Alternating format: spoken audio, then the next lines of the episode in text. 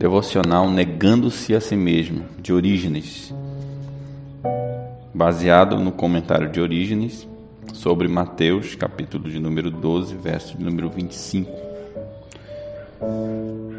Sim, deveras considerar tudo como uma perda, por causa da sublimidade do conhecimento de Cristo, meu Senhor, por amor do qual Perdi todas as coisas e as considero como refúgio para ganhar a Cristo. Filipenses 3:8.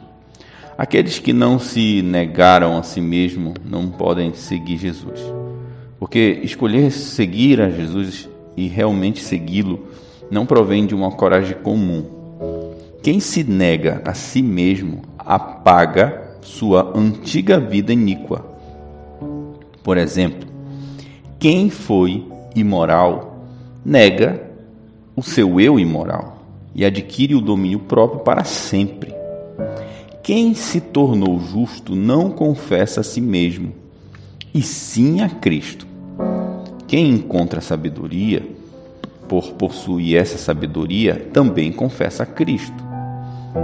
E quem, com o coração, crer para a justiça e com a boca confessa a respeito da salvação e dá testemunho das obras de Cristo, confessando-a a outros, será confessado por Cristo diante do seu Pai Celestial.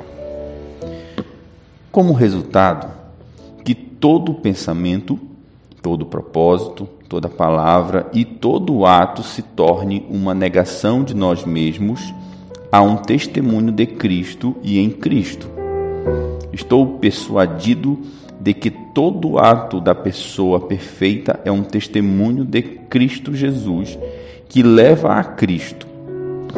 Essas pessoas estão crucificadas com Cristo. Elas tomam suas próprias cruzes para seguir aquele que, por amor a nós, carrega a sua própria cruz. Todo ato da pessoa perfeita é um testemunho de Cristo Jesus. E a abstinência de todo pecado é uma negação a si mesmo que leva a Cristo.